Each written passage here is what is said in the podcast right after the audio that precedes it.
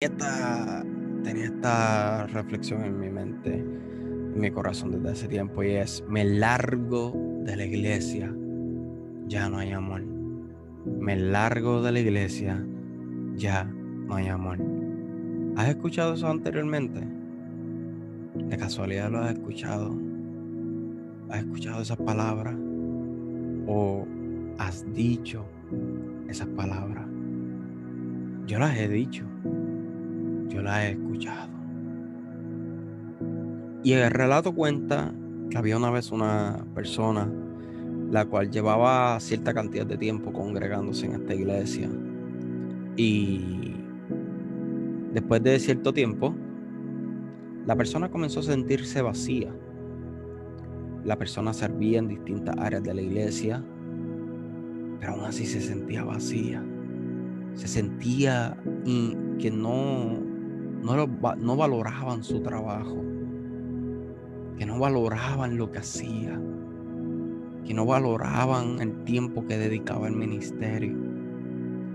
Mas luego un día ella habla con el pastor, se reúne y le dice, pastor, necesito hablar con usted. Y el pastor le dice, bendiciones Beatriz, muchas bendiciones. Y el pastor le dice, fulana, ¿qué te sucede? Porque pues cuando ella le llama la atención al pastor, ella se encontraba algo a lo que yo le llamaría no atribulada, pero sí un poco oprimida. Y el pastor le estuvo raro porque normalmente era una, una persona muy alegre. Y le dice, pastor, me largo de la iglesia. Aquí ya no hay amor ya no hay amor. Le dice, fulana, ¿por qué dices eso? Y ella le dice, pastor, yo soy, yo funjo como mujer, yo funjo como, eh, ¿cómo que se llama esto? Ujier de altar, ujier de pasillos. Yo hasta en el estacionamiento si tengo que estar voy. Pastor, yo limpio la iglesia. Pastor, yo oro por los enfermos. Mas aún así, me siento vacía. Los hermanos me critican, los hermanos me tiran. Y el pastor viene y le dice, fulana, si tú deseas irte, las puertas están abiertas. Yo no te voy a tratar de aguantar, yo no voy a tratar de sostenerte. Tienes la decisión. Pero quiero hacerte una pregunta antes de que te vayas. Muchas bendiciones, Fede. Le dice, quiero hacerte una pregunta antes de que te vayas. Y ella le dice, ¿qué? Tú dices que te quieres ir porque en la iglesia ya no hay amor.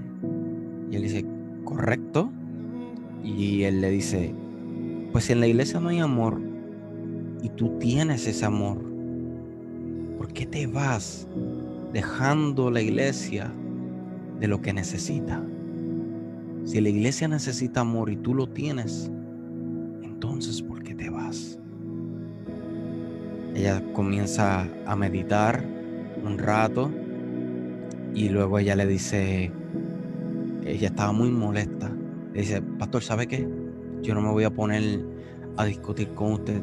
Simplemente tomo la decisión y me voy. Así que ella toma la decisión y se va de la iglesia a fin de cuentas. Toma la decisión, se va a fin de cuentas como quiera. Luego de ella viene otra persona. Esta otra persona se reúne de igual forma con el pastor. Le dice, pastor, me voy. Y él le dice, pero ¿por qué tú te vas? En esta iglesia ya no hay amor. Lo que hay son bochinches. Lo que hay son, lo que se pasan es bochinchando. Lo que se pasan es este, todo el tiempo señalándome. Y yo predico la palabra. Yo enseño en el instituto. Yo voy a los eventos evangelísticos, más aún así me siguen, me siguen señalando. En esta iglesia ya no hay amor. Y el pastor le dice, ok, te puede decir, la iglesia, las puertas están abiertas, yo no te voy a aguantar. Pero antes que te vayas, te hago una pregunta. Y él dice, dígame, pastor. le hizo la misma pregunta que le hizo a esta muchacha. Le dice, dices que la iglesia está a falta de amor y tú tienes ese amor, ¿correcto? Correcto. Entonces, ¿por qué te vas si tienes lo que la iglesia necesita? El hombre comienza a meditar un rato y dice, ¿sabes qué, pastor? Yo no me voy a poner a discutir con usted. Yo me voy. Le dijo lo mismo que la muchacha le había dicho ya al pastor. Cogió y se fue de la iglesia. Luego detrás de estas personas se fueron más personas todavía, por las mismas razones. El pastor simplemente se quedó con dos ovejas. A lo que nosotros llamamos ovejas, otros les llaman servidores, otros les llaman ferigreses. Anyway, ustedes entienden el término. Pastor se queda con dos personas, dos personas. De ser una mega iglesia, se quedó con dos personas. Y él le dice, ¿y ustedes por qué se quedan? ¿Por qué no se van? Y ellos dicen, ¿por qué nos vamos ahí? Y el pastor les dice, bueno, los que se fueron dicen que aquí no hay amor. ¿Por qué ustedes se quedan? Sí, según las personas que se han ido, aquí no hay amor. No ofrecemos amor.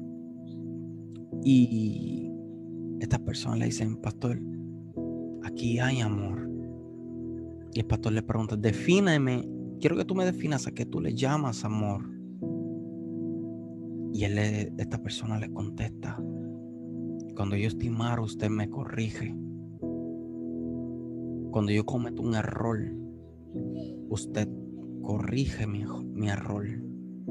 Cuando yo necesito ayuda, tal vez usted no está directamente ahí conmigo por sus compromisos, pero indirectamente en oración o contesta mis llamadas, siempre está conmigo.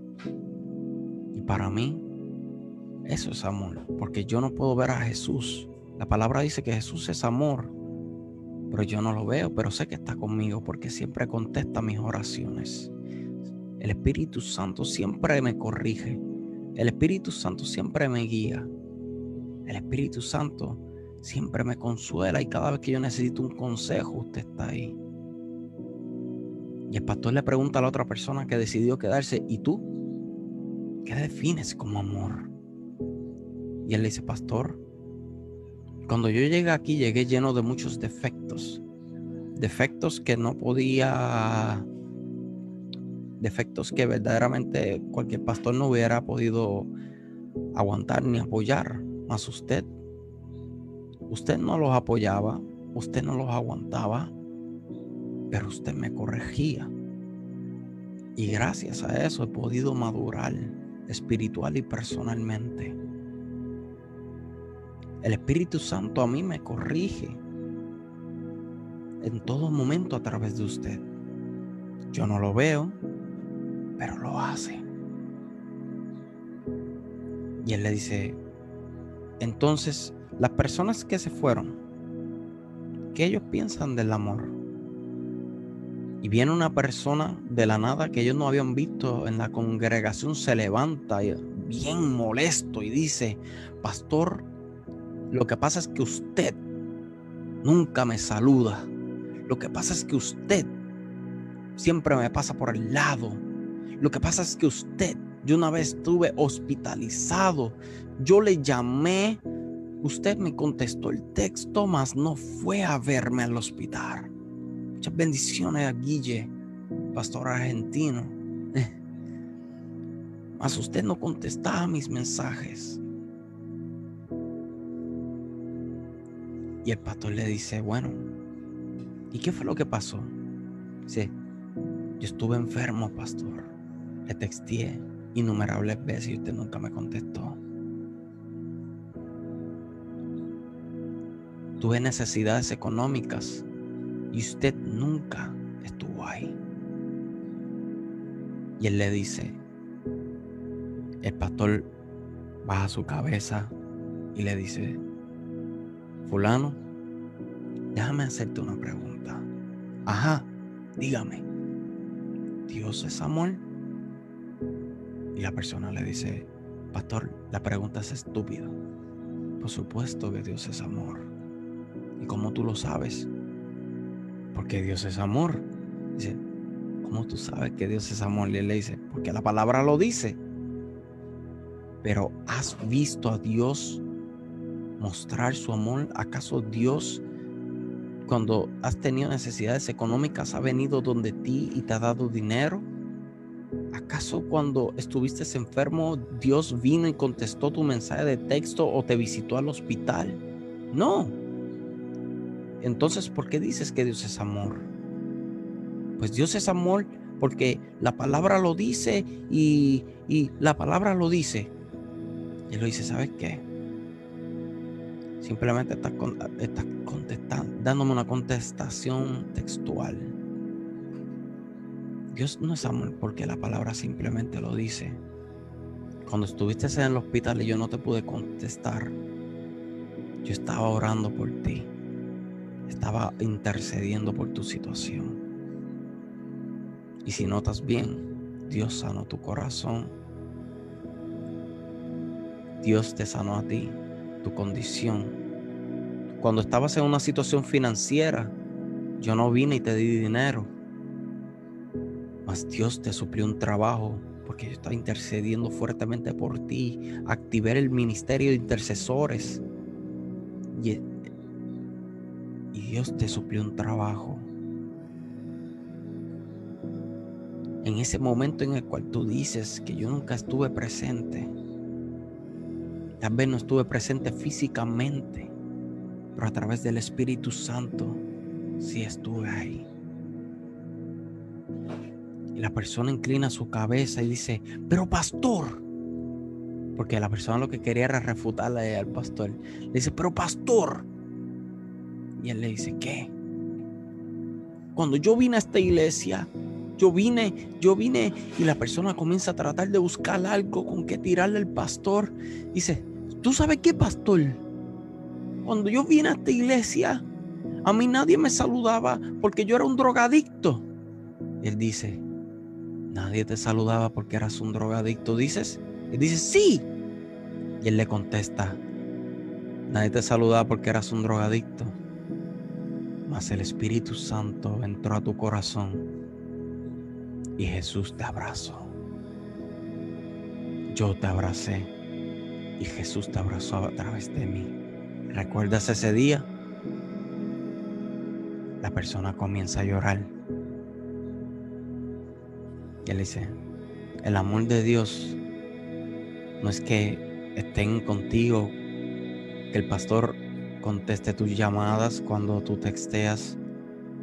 El amor de un pastor no es que necesariamente si tienes una situación financiera, Él esté ahí para suplirte. El amor de un pastor no necesariamente es que cuando estés enfermo vaya a visitarte ore por ti por el teléfono. El amor de un pastor es vigilar por sus ovejas y guiarlas. Pues esta persona había sido restaurada en esta iglesia, restaurada en esta iglesia, por eso aún tenía unas raíces de amargura, porque esta tercera persona era uno de los que estaba a punto de irse también de la iglesia.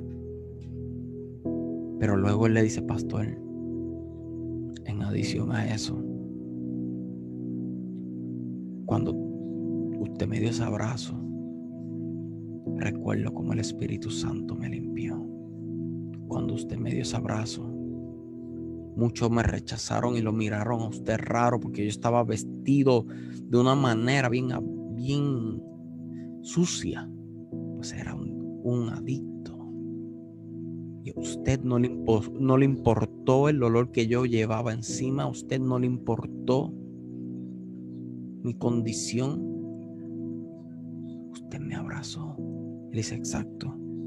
Yo no te abracé porque soy un pastor, te abracé porque te amo a través de Jesús, quien te amó primero que yo. Y cuando yo te vi, yo no vi un adicto, yo vi un hijo de Dios, un alma de salvación. Que quiero traerte en esta noche. El amor de Dios no necesariamente se refleje a través del pastor como tú lo esperas, no necesariamente se refleje a través de las personas, de los feligreses como tú esperas. El amor de Dios se refleja de diferentes maneras y de maneras misteriosas que tú ni siquiera conoces la mayor parte de ellas. Mas muchas veces bajo nuestra ignorancia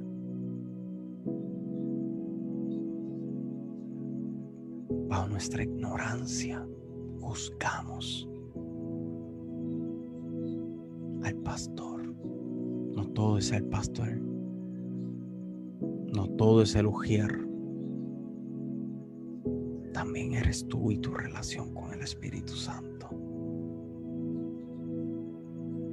De igual forma aprovecho este mensaje para decirte, sí, hay quienes se van por su, de su iglesia porque el Espíritu Santo los dirige, porque Él va a usar en otro lugar. No los juzgues, sea quien sea que se vaya de la iglesia. No juzgues al que se fue, ora por Él, pues tú no conoces su condición espiritual, tú no conoces su condición emocional.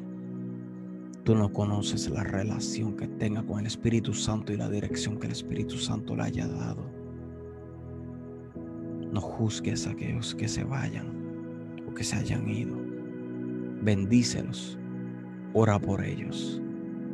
Y en todo momento, ten misericordia. Verbalmente hablando. Así como Cristo la tiene contigo cada vez que tú le fallas día a día. Que Dios te bendiga. Esta sería Daniel Vega es un especial de miércoles. Desde mi corazón, pero directamente de la voz de Dios. Muchas bendiciones.